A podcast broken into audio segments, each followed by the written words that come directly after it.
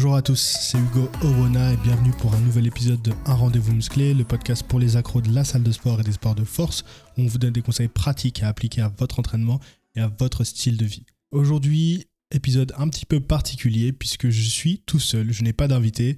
Euh, pour cet épisode, j'avais prévenu en story Instagram que cet épisode serait un petit peu particulier puisque en fait cette semaine j'ai euh, j'ai regardé, euh, peut-être que c'est le cas de certains d'entre vous aussi, le documentaire Amazon Prime sur Orelsan. Et franchement, c'est un documentaire qui m'a bouleversé. Euh, je suis pas le plus grand fan. euh, bon, bouleversé, c'est peut-être un peu fort comme expression, mais je suis pas le plus grand fan d'Orelsan. Mais vraiment, j'ai trouvé ce documentaire super intéressant. Euh, et j'ai, je voulais en fait euh, en profiter du podcast euh, pour en discuter avec vous, puisque je pense qu'il y a pas mal de leçons. En vérité, j'ai retenu 7 leçons dans ce documentaire que j'aimerais partager avec vous. J'ai hésité à en faire une vidéo, et puis je me suis dit qu'en fait, le podcast serait peut-être l'endroit le plus approprié en fin de compte pour partager ça avec vous. Mais avant qu'on rentre dans le vif du sujet, euh, je tenais à remercier tous ceux euh, qui ont passé commande euh, sur lesforces.fr. Vraiment un grand merci du soutien. Vous avez sold out ça en trois jours, c'est incroyable. Je pensais pas recevoir autant de soutien pour tout vous dire. Donc un grand, grand, grand merci à tous ceux qui ont passé commande. La production est lancée. Euh, Vous aurez vos commandes d'ici euh, début novembre. J'espère pouvoir faire les premières expéditions. De toute façon, je vous tiens au courant. Mais un grand, grand, grand merci. Et j'ai déjà hâte de vous proposer la nouvelle collection. Et si vous voulez déjà être tenu au courant, ça se passe sur lesforces.fr. On s'inscrit à la newsletter. Pour ceux qui souhaiteraient soutenir le podcast autrement, j'ai toujours le Patreon. C'est un petit soutien financier de 3 euros par mois. C'est pas grand chose. Et ça vous permet de débloquer les épisodes en vidéo, de participer à la création du podcast. Et moi, ça me motive à continuer tous ces épisodes chaque semaine. Donc, avant de revenir sur les 7 leçons que j'ai retenues du documentaire d'Orelsan, euh, un petit peu de background pour ceux qui l'auraient pas vu. C'est pas vraiment nécessaire de l'avoir vu euh, pour écouter ce podcast, euh, mais euh, si vous voulez le voir, peut-être attendez avant d'écouter ce podcast, allez regarder le documentaire sur Amazon Prime et revenez écouter le podcast. Je pense que ce sera mieux et vous pourrez mieux comprendre. Mais un petit peu de background pour vous, en fait, c'est un documentaire qu'a réalisé le frère d'Orelsan. Alors déjà, je savais même pas qu'il avait un petit frère. Et donc en fait, le petit frère d'Orelsan, depuis ses débuts, donc c'est-à-dire qu'on le voit, à, je sais pas, 15-16 ans dans sa chambre, quoi, d'étudiant, euh, commencer à, écrire, à rapper avec ses potes. Et donc le frère d'Orelsan a filmé depuis ses débuts, donc euh, son adolescence, quoi, jusqu'à maintenant. Donc c'est vraiment des images en, format 4 tiers, euh, filmées avec des vieilles caméras de l'époque. Et c'est vraiment incroyable, parce que je pense qu'on n'a jamais vu ces images autre part, de voir en fait tout bah, le succès et la carrière d'Orelsan retracés en six petits épisodes, c'est très court.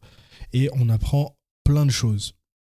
Donc la première leçon que je voudrais partager avec vous et que je retiens de ce documentaire, c'est que votre vision n'aura de sens pour personne d'autre que vous. Alors je m'explique.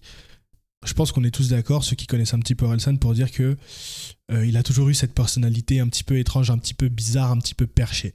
Euh, Il y a ce même qui tourne, euh, d'ailleurs un peu récent de lui, où on le voit rentrer dans un bâtiment et, il dit au journaliste, Salut, ça va avec sa petite voix un petit peu perchée. Et tout le monde s'est un petit peu foutu de lui sur Twitter, mais c'est vrai qu'Orelsan, c'est ça, c'est un petit peu le mec un petit peu perché, que personne ne comprend, mais qui fait de la musique et des textes qui incroyables qui vous touchent. En tout cas, moi, Orelsan, c'est plutôt ça. C'est pas quelqu'un que j'écoute euh, pour vraiment euh, me mettre dans l'ambiance et à vibrer. C'est plutôt quelqu'un que j'écoute euh, tout seul au casque. Et je pense notamment à Note pour trop tard. Si vous connaissez pas ce morceau, allez l'écouter. C'est vraiment. c'est vraiment, ouais, pour le coup, bouleversant. Vraiment, je, je pèse mes mots. Je pense que Orelsan, c'est un des plus grands lyricistes du rap français, c'est mon avis. Mais je pense qu'en tout cas, moi, il n'y a personne d'autre euh, qui me touche autant avec ses textes que Orelsan.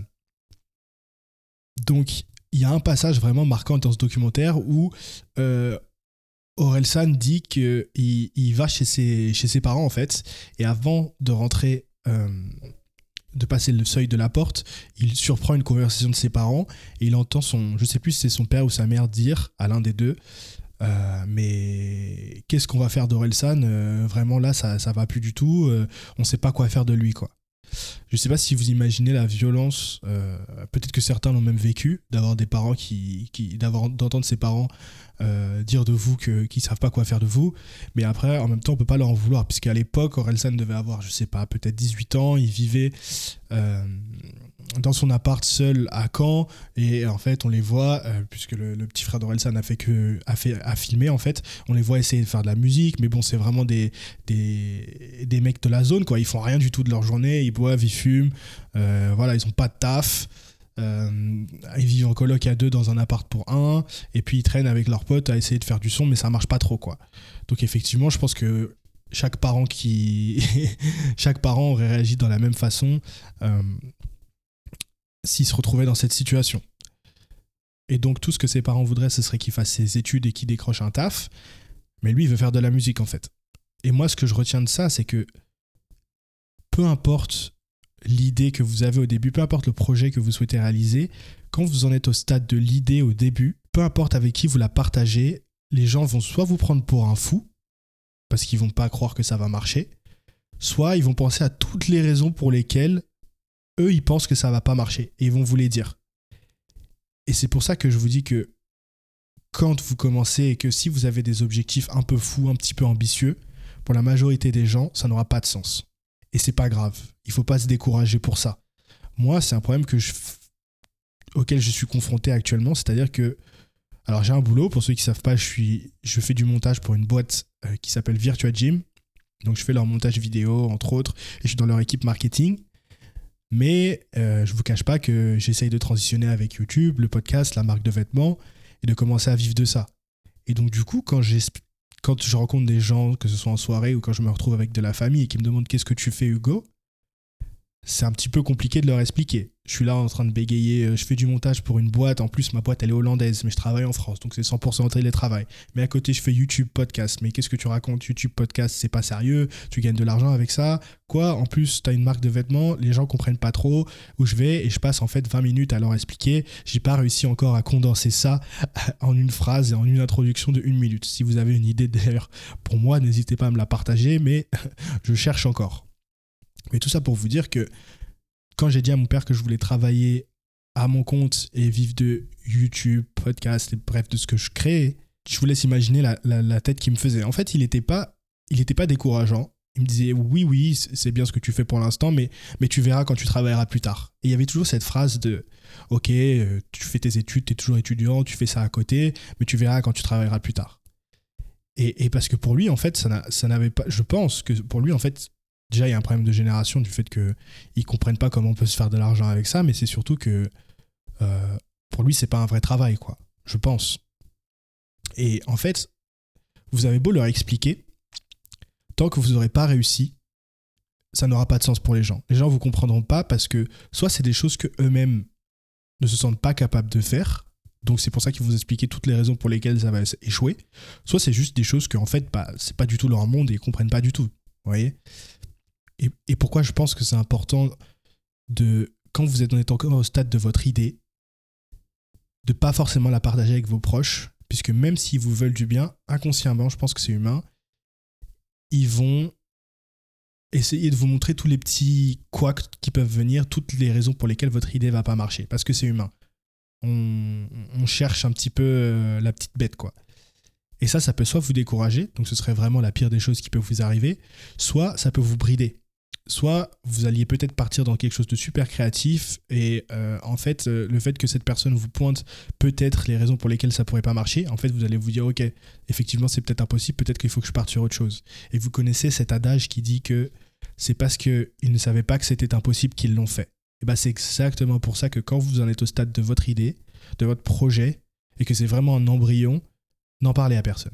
Gardez ça pour vous. Travaillez la tête basse tête dans le guidon travaillez et une fois que vous avez quand même quelque chose à montrer, un, début d'ébauche et quelque chose de sérieux, là, effectivement, vous pouvez en parler à deux, trois personnes de confiance qui vous pensez vous donneront un avis constructif. Mais quand vous en êtes qu'au stade de l'idée, je pense, et c'est ce que la leçon que je retiens de, cette, euh, de ce documentaire, c'est que quand vous en êtes au stade de l'idée, ça n'a pas de sens pour les autres, mais ça en a pour vous. Et on le voit très bien avec Orelsan, que une fois qu'en fait il commence à connaître le succès, c'est là qu'on voit que ses parents, effectivement, ils sont derrière lui, ils vont à ses concerts, ils comprennent, ils sont dans les clips, etc.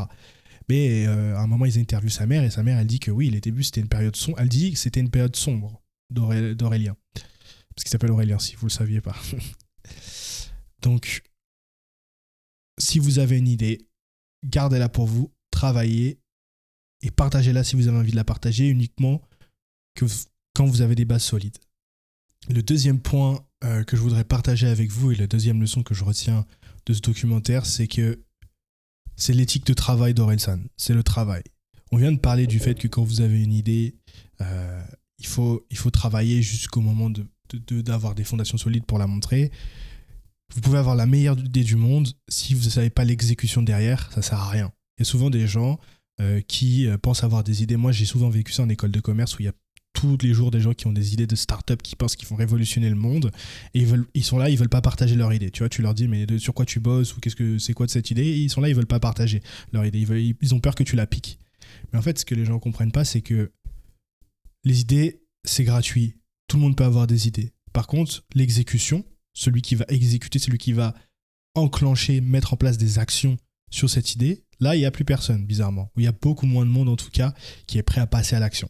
Et passer à l'action, c'est le thème sous-jacent euh, du documentaire. On les voit tout le temps bosser, tout le temps, tout le temps. Ils sont soit à la maison, soit en studio en train d'enregistrer, soit à la maison en train d'écrire, soit en train de filmer, de tourner des clips, soit en train de préparer des concerts, des tournées. On les voit tout le temps en train de bosser. Et il n'y a pas d'excuses. Ça aussi, c'est quelque chose euh, que je retiens de ce documentaire. Et il y a, y a même un épisode qui est titré comme ça dans le documentaire, c'est si tu veux faire un film, tu as juste besoin d'un truc qui filme. Et, et je peux pas vous dire le nombre de personnes euh, à qui j'ai parlé qui, veulent commencer une chaîne YouTube et qui se disent oui, mais j'ai pas le matériel, ou alors je commencerai que quand j'aurai tel ou tel appareil photo, qu'est-ce que tu me conseilles comme appareil photo, etc. Mais en fait, vous vous rendez pas compte qu'avec un iPhone, en fait, déjà, vous pouvez filmer en 4K. Vous vous rendez pas compte qu'avec des écouteurs, vous avez déjà un microphone, en fait. Et tout le monde a un téléphone et tout le monde a des écouteurs. Donc potentiellement, tout le monde peut commencer une chaîne YouTube. Et, ce qui est fort à l'époque, c'est que quand on voit les images d'Orelsan, c'est que eux, à l'époque, ils avaient rien. Les téléphones, ils filmaient pas en 4K. Euh, les mecs avaient aucune notion euh, de comment filmer ou faire des clips. Et les gars ont réussi juste en achetant une caméra euh, à filmer un clip eux-mêmes et à, à, le passer à la télé sur MTV. Et à l'époque où il n'y avait pas Internet, quoi. Donc vraiment, les gars, ou très peu, il y avait MySpace. Et on le voit d'ailleurs bosser sur MySpace. Et on voit qu'il est précurseur de ce que aujourd'hui nous on appellerait des vlogs. Mais que lui à l'époque il, filmait juste sa vie et, il se filmait en train de rapper quoi. En plus de tout ça, euh, il avait un taf de nuit. Donc il bossait, euh, pour ceux qui ont, regardé le documentaire, vous savez, il bossait euh, comme réceptionniste d'un hôtel le soir. Donc ça lui permettait de faire un peu de sous. Et en fait, quand les gens dormaient à l'hôtel le soir, lui, il écrivait ses textes. Donc vraiment, euh, on est à fond dans la culture du, pas du travail, du travail acharné. Il y a un autre exemple aussi qui vient en tête. Euh, c'est un moment où euh, ils viennent de finir un show. Il y a un de ses potes, Ablai, je crois, il s'appelle, qui, qui, monte dans le tourbus et qui ouvre la couchette d'Orelsan et qui, lui, qui le voit en train d'écrire. Parce qu'Orelsan, en fait, est en train de bosser sur le script de son film. Et donc, je sais pas si vous vous rendez compte, mais le gars vient de performer un show. Ils sont en tournée, donc ils doivent avoir la fatigue de, tous les jours de tournée. Et le mec, en fait, après le show, il se met à écrire un script de film. Alors qu'en plus, il a aucune notion euh, d'écriture, à part le rap. Il a aucune notion de, cinéma, en fait. Donc, le travail acharné et surtout pas d'excuses. Jamais d'excuses. Euh, toujours essayer de faire des trucs avec les moyens qu'on a et vous verrez où ça vous mène. Et pour le coup, lui, ça l'a mené loin. Et ce qui est, ce qui est marrant aussi, c'est que pendant ce film, enfin pendant ce documentaire, vous avez l'antithèse, c'est son pote avec lui, Gringe, qui lui est plus talentueux que Orelsan. C'est même Orelsan qui le dit au début, il disait que Gringe était plus talentueux que lui, mais Gringe, son problème, c'est que c'est un flemmard en fait. C'est que le gars, il a du talent, mais il veut pas bosser. Il a la flemme. Et aujourd'hui, euh, en fait, euh, Orelsan a bossé. Et Gringe, euh, vous le voyez tout au long du documentaire, euh, c'est pas lui qui perce en fait. Au début, ils commencent tous les deux. Et, on voit que Orelsan réussit en solo. Et euh, on en parlera après, mais si c'était pas sans Orelsan pour lui faire un album à deux et en plus une série télévisée qui s'appelle Bloqué, je pense que certains d'entre vous le connaissent, c'était passé sur Canal Plus à l'époque. Je pense que vous pouvez retrouver les épisodes sur YouTube, c'est marrant. Sans ça, je pense que bah, Gringe aujourd'hui, il ferait pas du rap, quoi. Donc, le gars a peut-être du talent de base, mais c'est pas un travailleur. Et aujourd'hui, je pense que l'écart de carrière entre Orelsan et Gringe euh, se voit clairement. On voit celui qui a bossé, peut-être qu'il avait moins de talent à la base, mais le travail a fait qu'aujourd'hui, c'est lui qui a la plus grosse carrière et de loin. Alors qu'il partait exactement du même endroit, quoi. Alors, je viens de passer 5-10 minutes à vous dire qu'il faut travailler, mais il faut pas travailler n'importe comment, je dirais. Je pense qu'on s'est tous retrouvés une fois, par exemple, devant un examen, un contrôle à une matière, on a bossé, enfin on essaye de réviser de ouf, on a l'impression d'avoir jamais autant taffé de notre vie, mais ça imprime pas, ça rentre pas, quoi qu'on fasse. Et ça, c'est parce que cette matière, en fait, c'est tout simplement pas votre truc, ça vous intéresse pas. Donc vous avez beau bosser comme un acharné, vous n'aurez peut-être pas les meilleurs résultats. Donc il faut trouver en fait ce qui vous, vous intéresse, ce en quoi vous avez ce que j'allais dire ce que j'appellerais, mais c'est pas moi qui ai trouvé ce concept, c'est un bouquin d'un bouquin de H. Ali qui s'appelle The Unfair Advantage, c'est-à-dire l'avantage injuste, si on traduit littéralement de l'anglais. Le concept du bouquin, c'est qu'on a tous un avantage injuste par rapport aux autres. On a tous un talent, une compétence, ça peut être n'importe quoi, peut-être que vous êtes doué en sport, peut-être que vous êtes vous comprenez très rapidement en mathématiques, peut-être que vous êtes un génie de la musique, ça peut être tout et n'importe quoi. On a tous un avantage par rapport aux autres. On a tous dans une discipline qu'on excelle facilement et où les autres ont du mal. Et bien le but, pour moi en tout cas, ma définition du travail, si vous voulez l'optimiser, c'est de trouver cette compétence dans laquelle vous avez un avantage injuste par rapport aux autres et de la maximiser. C'est le concept du bouquin en fait je pense que vous avez tous en tête euh, à un moment de votre vie vous faisiez quelque chose et les gens vous disent mais comment tu fais pour travailler autant? Et vous, vous avez l'impression que vous n'êtes pas en train de travailler, vous êtes juste en train de vous amuser. Et bien c'est exactement ce truc-là. Moi, je, je vois par rapport au, montage que je fais, aux vidéos, autant que je passe sur le podcast, parfois, j'ai des gens qui viennent me voir et qui me disent mais Hugo, combien de temps ça te prend tout ça? Et je dis je sais pas. Parce qu'en soi, si je comptais en fait les heures que je passe à bosser sur les vidéos YouTube, le podcast, maintenant la marque de vêtements, la gestion du site, toute la gestion avec les fournisseurs de la production. En fait, si je commençais à compter le temps que je passe à faire tout ça, je me découragerais en fait. Parce que je vois que c'est beaucoup trop, ce serait beaucoup trop d'heures en fait. Mais pour moi, ça, ça, ça semble pas comme du travail. Je pense que même si euh, aujourd'hui, je dis n'importe quoi, j'étais à la retraite, j'avais pas besoin de bosser, je le ferais quand même. Parce que pour moi, c'est quelque chose qui me fait kiffer. Et, ça, j'ai pas l'impression de travailler quand je le fais. Et bah, quand vous avez trouvé ça, je pense que vous avez clairement un avantage sur les autres dans la vie. Je pense que quand vous avez trouvé ce, ce truc-là, il faut capitaliser dessus, il faut le maximiser et voir où ça vous mène, quoi. Et effectivement, dans le documentaire, euh, euh, on voit que Wilson, clairement, lui, euh, voilà, la musique, il a, il a un don pour ça et il le maximise à fond. Et même, euh, j'irais plus loin, il a un don pour tout ce qui est euh, la, créativité, la création, puisqu'on voit que ça va au-delà de la musique. Le, gars, il fait des films, euh, il s'improvise réalisateur autodidacte, il écrit des scripts. Donc, je dirais que lui, il a un don pour tout ce qui est audiovisuel, carrément. Et il l'a maximisé et regardez où il en est aujourd'hui. Donc, si vous avez la chance d'avoir identifié votre avantage injuste par rapport aux autres, J'espère qu'à l'heure où vous écoutez ça, vous êtes en train de le maximiser. Si ce n'est pas le cas, allez le maximiser tout de suite. Et voyez où ça vous mène. On ne sait pas. La troisième chose que j'ai retenue de, ce documentaire sur Orelsan, il en a déjà parlé, c'est l'importance d'être bien entouré. J'ai l'impression que je me répète, que je radote, hein, mais euh, c'est clairement ça dans le film. En fait, dans le film, c'est un film de copains. C'est le frère d'Orelsan qui l'a tourné. On les voit, ils sont tout le temps ensemble avec ses potes. C'est les mêmes potes depuis qu'ils ont 15 piges euh, jusqu'à maintenant. Donc vous avez Orelsan, vous avez son pote Cringe qui fait du rap aussi. Vous avez Scred qui est leur producteur de musique. Et vous avez Ablai qui est un petit peu leur gars. Euh, on ne sait même pas trop ce qu'il fait en fait dans le documentaire. Il est là avec eux, alors il organise, il aide pour la tournée, etc. Et tout. C'est un peu euh, le régisseur, on va dire. Je sais pas trop ceux qui ont, regardé le documentaire, peut-être que vous pourrez m'éclairer un peu plus. Mais bon, en gros, il est là avec eux depuis le début, il les aide pour tout, quoi. On en a déjà parlé de l'importance de l'entourage, euh, j'en ai vraiment parlé beaucoup aussi dans ma vidéo où je vous présente la marque de vêtements, c'est un peu ça que j'essaye de construire avec les forceux pour tous les gens qui n'ont pas la chance, parce que je répète, c'est bien une chance d'être entouré comme ça. Je pense que c'est pas le cas de tout le monde, euh, d'avoir des gens autour de vous qui ont un objectif commun. Et d'autant plus que eux, c'est encore plus fort parce qu'on a l'impression pendant tout le film à part Scred, qui est talentueux, qui fait des, productions pour d'autres rappeurs, on a l'impression que tous, c'est un petit peu des losers si on les prend ensemble, si on les prend séparément. Si on prend Aurel séparément, il fait pas grand chose, il est réceptionniste dans un hôtel, mais il fait le minimum, quoi. Euh, Gringe, c'est pas la peine, il, fait rien du tout, il retourne même à la fac à un moment, alors que bon, c'est très bien qu'il a rien à y faire, il a pas, il a pas de taf, il vit euh, chez sa copine ou chez San. Vous avez Ablai qui est un banlieusard euh, euh, de Paris, mais euh, il redescend à Caen les voir, on ne sait pas trop ce qu'il fait. Donc tous ensemble, c'est un petit peu tous des losers. Enfin, tous séparément justement, c'est un petit peu des losers, mais quand vous les mettez tous ensemble, en fait, c'est une équipe de la mort qui déchire tout. Et c'est là qu'on voit l'importance de, de l'entourage, en fait.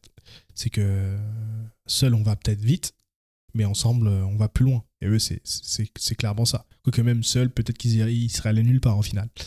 Euh, et il y, a deux moments très symboliques euh, euh, dans ce film. Le premier, c'est en fait Scred, donc leur producteur, qui a un contrat par une, maison de disques.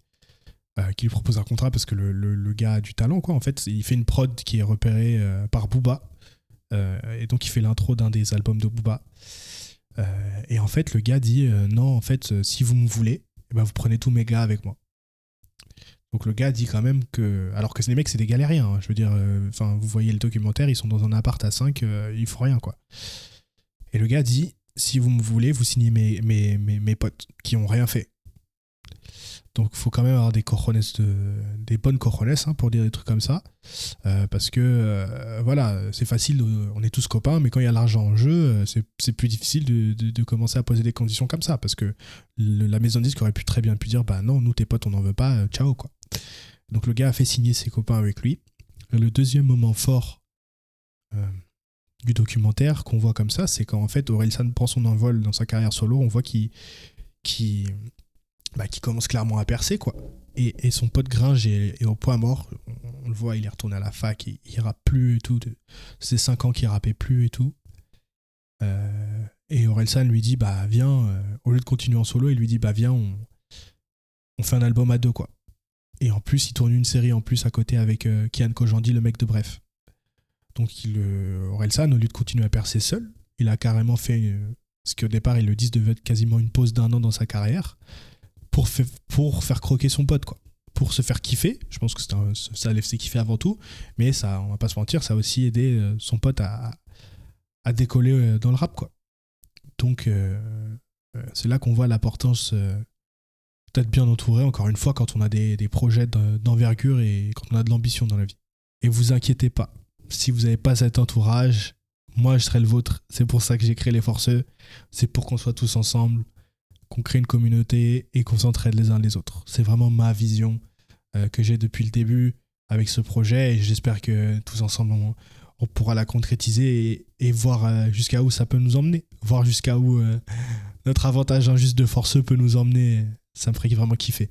Le quatrième point que je voudrais partager avec vous, c'est surmonter les échecs, surmonter les obstacles.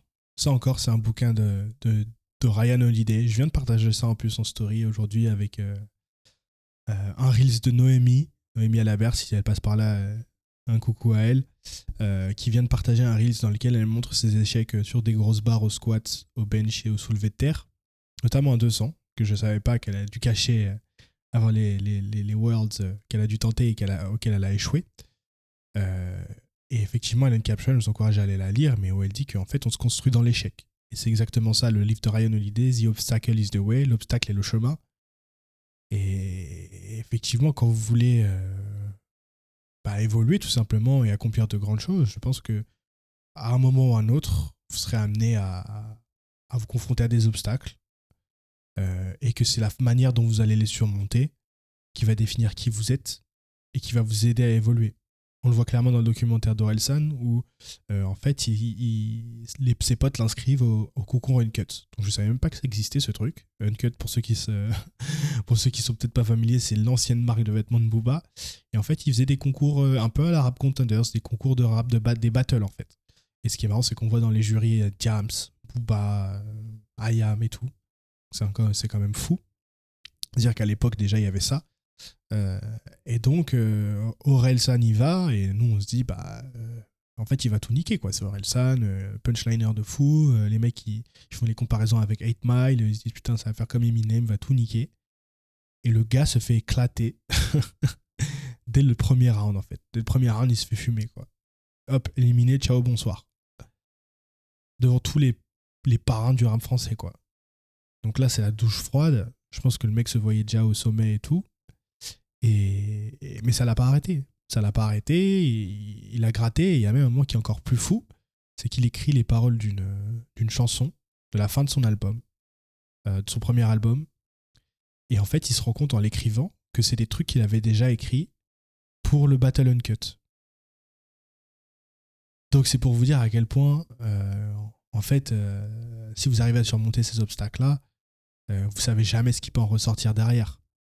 L'histoire est juste folle. je pense à une autre histoire aussi, moi, qui m'est arrivée personnellement. j'ai raté, la première fois que j'ai passé le concours pour l'école de commerce à l'IESEG, j'ai raté le concours. Je suis arrivé un peu trop but de ma personne. J'avais des bonnes notes au lycée, je me suis dit, ok, ça va être facile. Et j'ai raté le concours d'entrée. Alors je peux vous dire que ça a été la douche froide. Hein. Je peux vous dire que là, je me suis dit, c'était bientôt la rentrée des classes. Je me suis dit, j'avais pas d'école. Je me suis dit, mais qu'est-ce que je vais faire? Je viens de passer de bon étudiant au lycée à sans école. Euh, qu'est-ce qu'on fait en fait là? Qu'est-ce qu'on fait, euh, les gars? Qu'est-ce qu'on fait? Donc, ce qui s'est passé, c'est que je rejoins une école un petit peu moins bonne. Mais je me suis toujours dit, Hugo, ce putain de concours, tu vas le repasser en fait. Tu vas le repasser, cette fois tu vas l'avoir. Parce qu'il est hors de question, les écoles de commerce, c'est des cursus longs en master, que tu payes une école qui est moins bonne que celle à laquelle tu peux prétendre en fait. Tout ça parce que tu as raté le concours et que tu as la flemme de le repasser ou tu te sens pas capable. Donc ce qui s'est passé, c'est que bah, je suis rentré dans cette école un peu moins bonne et toute l'année, j'ai taffé. Toute l'année, une fois que je finissais les cours, je bossais le concours. J'ai fait une, une prépa, pour ceux qui ne sont pas familiers avec le concours, euh, enfin avec le système des concours, que ce soit en école, euh, école d'ingé ou en école euh, de commerce, vous pouvez participer à des prépas privées, ce qui sont un petit peu des stages, et sur deux semaines, il me semble, pendant les vacances. Donc pendant les vacances, quand moi je voyais mes potes partir au ski, moi j'étais en prépa, donc ça avait un certain coût, hein, il fallait la payer. Donc vous imaginez, vous payez l'école dans laquelle vous n'avez pas envie d'être, vous payez la prépa. Et donc là, à partir de ce moment-là, bah, il euh, faut le réussir le concours parce que si vous l'avez pas encore une fois, bah, vous avez payé un petit peu tout ça pour rien quoi. Donc encore plus de pression que, que le jour ou que la première fois dans lequel je l'avais passé. Et je peux vous dire que quand le jour du, euh, du concours arrivait, j'étais prêt. Hein. Et je l'ai eu. Mais il n'y a que dans des moments comme ça où euh, vous voyez de, de quel bois vous êtes fait en fait. Il n'y a que dans l'adversité et que quand vous avez des obstacles dans la vie que vous, vous voyez, euh, ouais, qu'est-ce qui se cache derrière, quelles sont mes ressources en fait.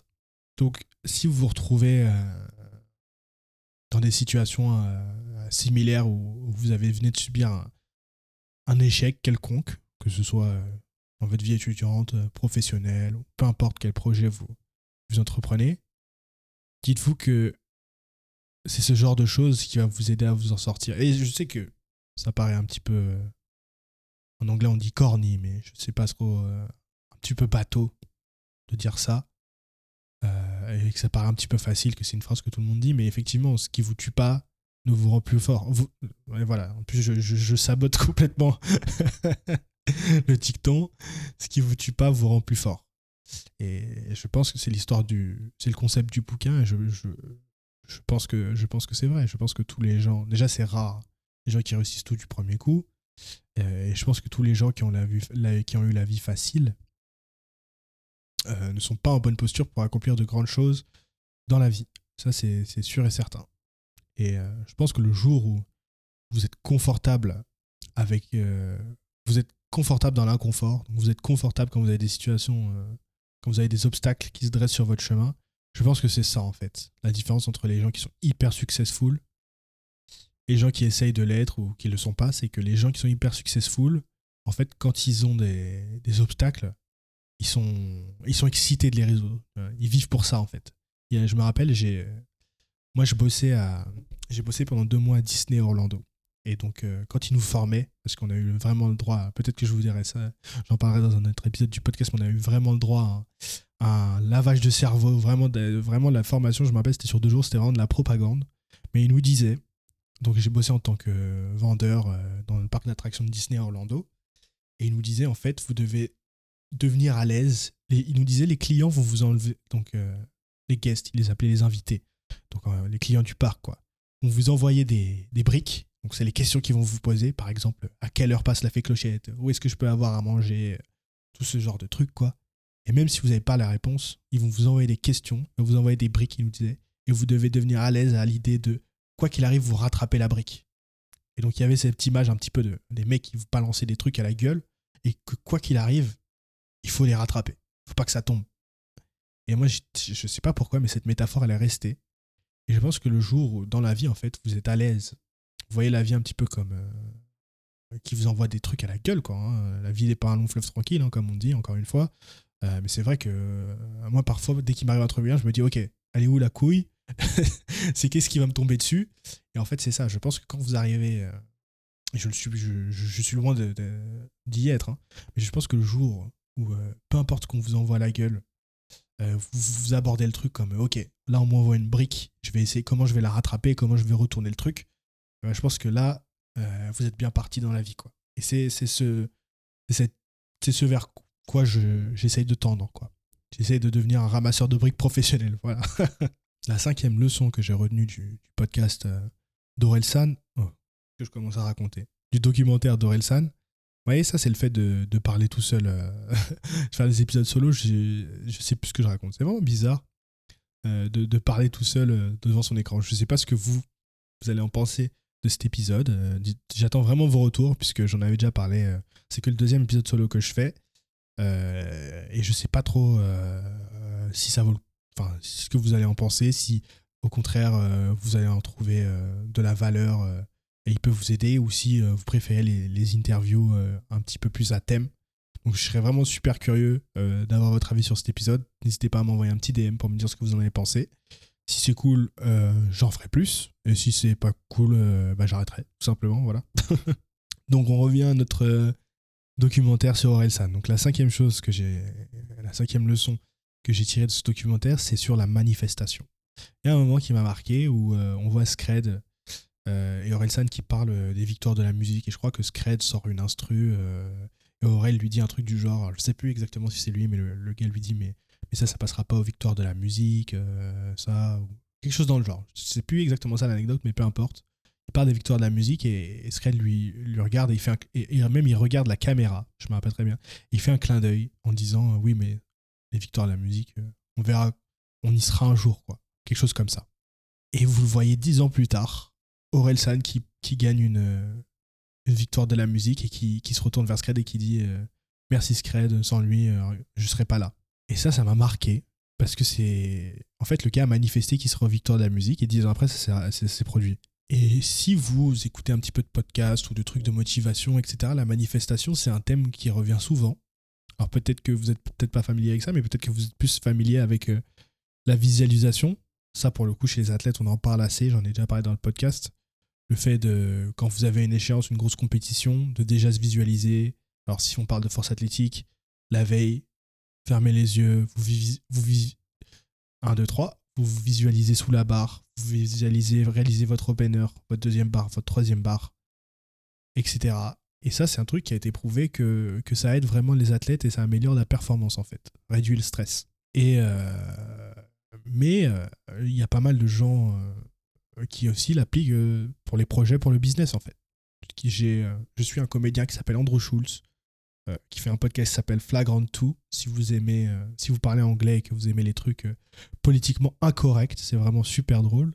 Et en fait, le gars gardait une note dans son portefeuille. Le gars est un comédien en fait. Il faut savoir que le métier de comédien est très dur. En fait, pendant des années, vous, vous, faites la tournée des petits clubs et vous, vous gagnez rien quoi en fait. Vous faites du stand-up devant des, gens qui vous connaissent pas, qui rigolent pas à vos blagues et pendant 10 ans c'est dur quoi le gars a gardé euh, une feuille dans laquelle il a écrit euh, Je réaliserai un, un show euh, à New York sold out.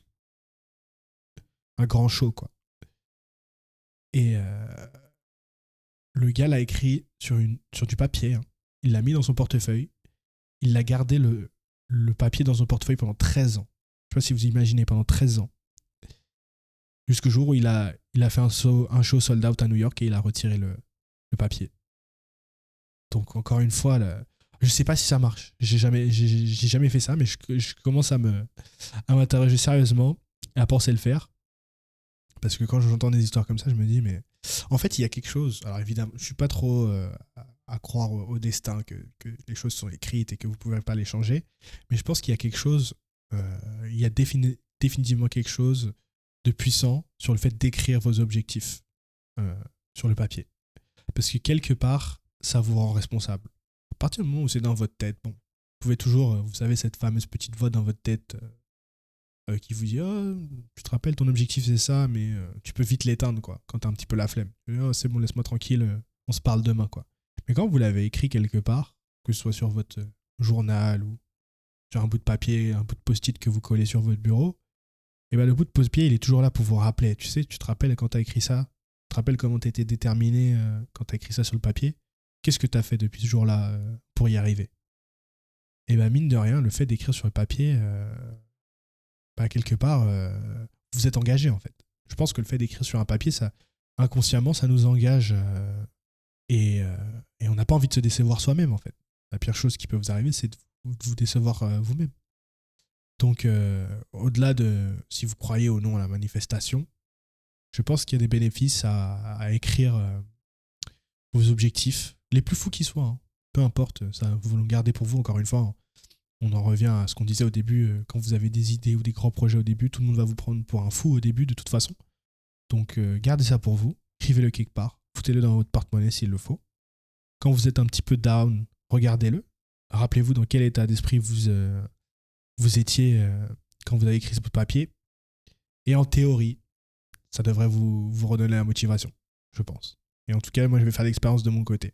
Je vais aller écrire, je pense, 5, 5 objectifs un peu fous que j'ai dans la tête on en reparle. Peut-être à l'épisode 250. J'espère qu'on arrivera jusque-là un jour. On en reparle et on verra euh, s'ils se sont réalisés. je compte sur vous aussi. Vous me direz, à euh, cet épisode, on fera un QA, on fera un QA géant. Euh, et je vous inviterai tous sur le podcast et vous me direz ce que vous avez écrit à ce moment-là et, si ça s'est réalisé ou pas. Et je suis sûr que, je suis sûr que ce sera le cas. Le sixième et avant-dernier, avant-dernière leçon que j'ai retenue de, ce spot, encore j'allais dire ce podcast, ce documentaire sur Orelsan, c'est que c'est l'importance de documenter tout ce que vous faites. Euh, alors ça, peut-être que ça va plus intéresser les, gens qui sont créateurs de contenu, euh, qui veulent faire des trucs sur les réseaux sociaux, sur YouTube, euh, ou peu importe quel, projet. Maintenant, de toute façon, tous les projets impliquent une forme de création de, contenu, quelle qu'elle soit. Même si j'aime pas trop ce mot création de contenu, ça veut tout rien dire en même temps. Mais c'est quelque chose que, dont Gary Vaynerchuk, Gary V, euh, parle souvent. Encore une fois, c'est un, entrepreneur qui fait pas mal de speech sur la motivation. Euh, je vous encourage à écouter si vous, parlez anglais, c'est vraiment cool ce qu'il dit. Euh, et il a toujours prôné ça. C'est en fait, on lui pose souvent la question, ouais, j'aimerais faire des vlogs, mais je sais pas quoi, je sais pas quoi raconter. J'aimerais faire des trucs, mais c'est pas intéressant. Je suis en panne de créativité, je sais pas quoi créer, quoi. Et Gary Vaynerchuk disait toujours, mais euh, concentrez-vous sur documenter plutôt que créer. On a tous une perspective sur les choses différentes. Là, je suis en train de vous raconter ma perspective sur euh, est-ce que j'ai retenu du documentaire, mais peut-être que quelqu'un d'autre aurait retenu quelque chose qui est complètement différent. Et peut-être que ce que je suis en train de vous dire euh, résonne avec certains d'entre vous et pas du tout avec d'autres. Et, peut-être qu'ils auraient raisonné avec ce que l'autre personne aurait dit. Donc ça pour vous dire que on peut faire tous peut-être la même chose à des niveaux différents ce sera jamais en fait euh, pareil puisque on est tous différents, on a tous notre vécu différent à apporter aux choses et donc euh, forcément certaines personnes euh, résonneront avec vous et certaines d'autres personnes résonneront pas. Mais vous avez forcément quelque chose de différent à apporter. Et avec le documentaire en fait on voit que le frère d'Orelsan filme tout depuis le début et on voit ses potes qui les potes d'Orelsan qui disent mais pourquoi tu filmes en fait? Pourquoi tu filmes, ça intéresse personne, on, s'en fout. Et, c'est là qu'on voit l'importance de tout documenter parce que euh, vous croyez qu'ils sont pas super contents maintenant d'avoir des images pour faire, euh, un documentaire qui passe sur Amazon? Vous croyez pas qu'ils ont touché un gros billet pour avoir l'exclusivité Amazon de passer ce documentaire? En plus, il y aura plusieurs saisons. Donc, euh, vous voyez, on ne sait jamais ce qui peut arriver. On ne sait jamais ce qui peut arriver. Donc, si euh, vous avez envie de, alors pas forcément faire des vlogs, mais de, raconter votre expérience, tel ou tel sujet, peu importe, et que ce qui vous retient, c'est ouais, je sais pas filmer, je sais pas si les gens vont accrocher ce que je dis, je me sens pas légitime. Ça, c'est le classique, hein. On se sent pas légitime. Et bah, dites-vous que vous n'êtes pas en train de, créer, vous êtes juste en train de documenter votre, votre parcours, de raconter votre expérience sur, un, sur quelque chose qui vous est arrivé. Et en fait, personne peut vous reprocher ça. Personne peut venir se moquer ou peut venir vous contredire de partager votre expérience, en fait. À part les sombres. Sombres. Je vais rester poli, mais les, sombres trolls de Twitter qui aiment bien se, moquer de tout, de tout. Mais si vous venez juste dans l'optique de faire la leçon à personne, de partager juste votre expérience et de dire aux gens, voilà, voilà mon expérience sur tel ou tel sujet, voilà ce que j'ai retenu, peut-être que ça vous intéresse, tant mieux si c'est le cas, si vous avez, ça vous évite de reproduire les erreurs que j'ai reproduites. Et si c'est pas le cas, bah tant pis, passez votre chemin. Mais au moins vous aurez dit ce que vous avez à dire. Et vous avez juste documenté ce qui vous est arrivé. Donc je pense que ce message ne concernera pas tout le monde. Euh, mais moi, c'est une leçon importante que j'ai retenue de, ce documentaire l'importance de tout, documenter, tout filmer. Et je me retrouve encore à faire des vidéos parfois, à ressortir des vieux clips que j'ai que j'ai filmés il y a longtemps, que j'ai pas forcément utilisé dans une vidéo, YouTube sur le moment, mais que après, euh, un an après, je suis content d'avoir parce que je peux le réutiliser sur, sur une vidéo auquel j'avais pas pensé à l'époque. Donc c'est jamais perdu. C'est jamais perdu. On arrive au septième et dernier point euh, que je voulais aborder avec vous. Et celui-là, je l'ai pas autant prévu que les autres, puisque je savais jusqu'à maintenant, là, jusqu'à là tout de suite, à l'heure où je vous parle, je je sais pas encore ce que je vais dire là-dessus, mais c'est un moment important du documentaire et c'est sur la, cancel culture. En fait, euh, Orelsan se fait, euh, se fait cancel, se fait censurer pour un morceau qu'il a fait qui s'appelle Sale pute. Il mâche pas ses mots sur, sur la, la jante féminine. En fait, il raconte l'histoire d'un mec bourré qui s'est fait tromper, je crois, et, euh, il, parle, il parle mal des meufs, en gros. Euh, et euh, je savais pas à l'époque, je me rendais pas compte, je, savais qu'il avait reçu pas mal de, critiques pour ce, pour ce morceau, mais effectivement, en fait, on voit quel point il était dans la tourmente à, ce moment-là et jusqu'à quel point c'est parti loin. Moi, je me rendais pas compte parce que j'étais plus jeune, mais en fait, on revoit les images et le gars allait percer, il avait sa tournée, et en fait, la tournée s'est fait annuler. Euh, il y avait des gens qui, qui, venaient faire des blocus, euh, des, associations féministes qui venaient faire les blocus euh, devant ses concerts, des gens qui l'insultaient, qui, avaient des banderoles, comment vous, pouvez dire ça, vous êtes misogyne. c'est allé loin, quoi. Sur, on lui en parlait sur tous les, plateaux télé, le gars a eu deux procès. Et je me suis posé la question, déjà, est-ce qu'on aurait la même réaction aujourd'hui sur un morceau comme ça? Honnêtement, je sais pas. C'est possible. Peut-être que ce serait même pire dans le climat actuel s'il sortait le morceau aujourd'hui. Mais tout ça pour dire que toute cette cancel culture, euh, au bout d'un moment, il faut, il faut, il faut arrêter. Aujourd'hui, on vit à l'heure, et on voit surtout ça sur Twitter. Euh, pour ceux qui ont Twitter, vous savez de quoi je parle. On vit à l'heure où euh, les gens aiment bien isoler des speeches, 5-10 secondes d'une vidéo, d'un clip, d'un texte, et, sortir les choses de leur contexte euh, et dire oh regardez ce qu'il a dit euh, il est misogyne il est transophobe il est grossophobe il est il est raciste euh, tout ce que vous voulez quoi et après les gens ça part en retweet et les gens aiment bien s'offusquer et moi le premier en vrai ça m'est arrivé de de retweeter de citer des trucs j'essaye d'en faire de moins en moins puisque pour moi les gens qui s'offusquent de tout c'est les gens un petit peu qui n'ont pas de consistance en fait qui sont ébranlables d'un tout et de rien, qui s'offusque pour, euh, tout et rien. Donc j'essaye euh, un maximum d'éviter de réagir à chaud sur les trucs comme ça sur Twitter. Mais je pense que ce qui devrait, avant de cancel quelqu'un ou pas, même si euh, moi je pense que c'est un peu hypocrite de, de vouloir. Aujourd'hui, je pense que personne. On a beau dire cancel, cancel, mais personne n'est vraiment cancel. Tout le monde revient un petit peu de. On voit en politique plein de gens qui ont des scandales et au final, ils attendent que le vent passe et, ils reviennent. On le voit pareil dans les, chansons, les rappeurs, les, les, mecs qui sont condamnés pour, viol ou quoi que ce soit, et qui au fond, euh, les, les, gens écoutent toujours leur musique. Euh, on peut parler de Michael Jackson si on veut. R. Kelly. Euh, aujourd'hui, Michael Jackson, personne ne va le cancel, alors qu'on sait très bien qu'il a fait des trucs moralement répréhensibles, quoi, pour dire que ça. voire pas très catholique du tout. donc, donc aujourd'hui, on a beau essayer de dire cancel, cancel, euh, j'y crois pas trop. Mais pour moi, pour revenir à l'histoire du d'Orelsan, le contexte et l'intention devraient, être primordial pour ce genre de truc. On ne pouvait pas isoler les paroles de quelqu'un euh, qu'il a dit à un moment donné dans, et, faire comme si c'était euh, la totalité de sa pensée en fait pouvez pas isoler une chanson d'un mec qui en a peut-être écrit 200 euh, et, le traiter de misogyne ou quoi sans regarder le contexte euh, du truc. En fait, il suffit de parler avec le gars 10 euh, minutes pour se rendre compte qu'il n'est pas du tout misogyne en fait. Et encore, c'est encore plus dangereux pour les, artistes et les comiques parce qu'eux, ils sont, ils sont en fer de lance de tout ça.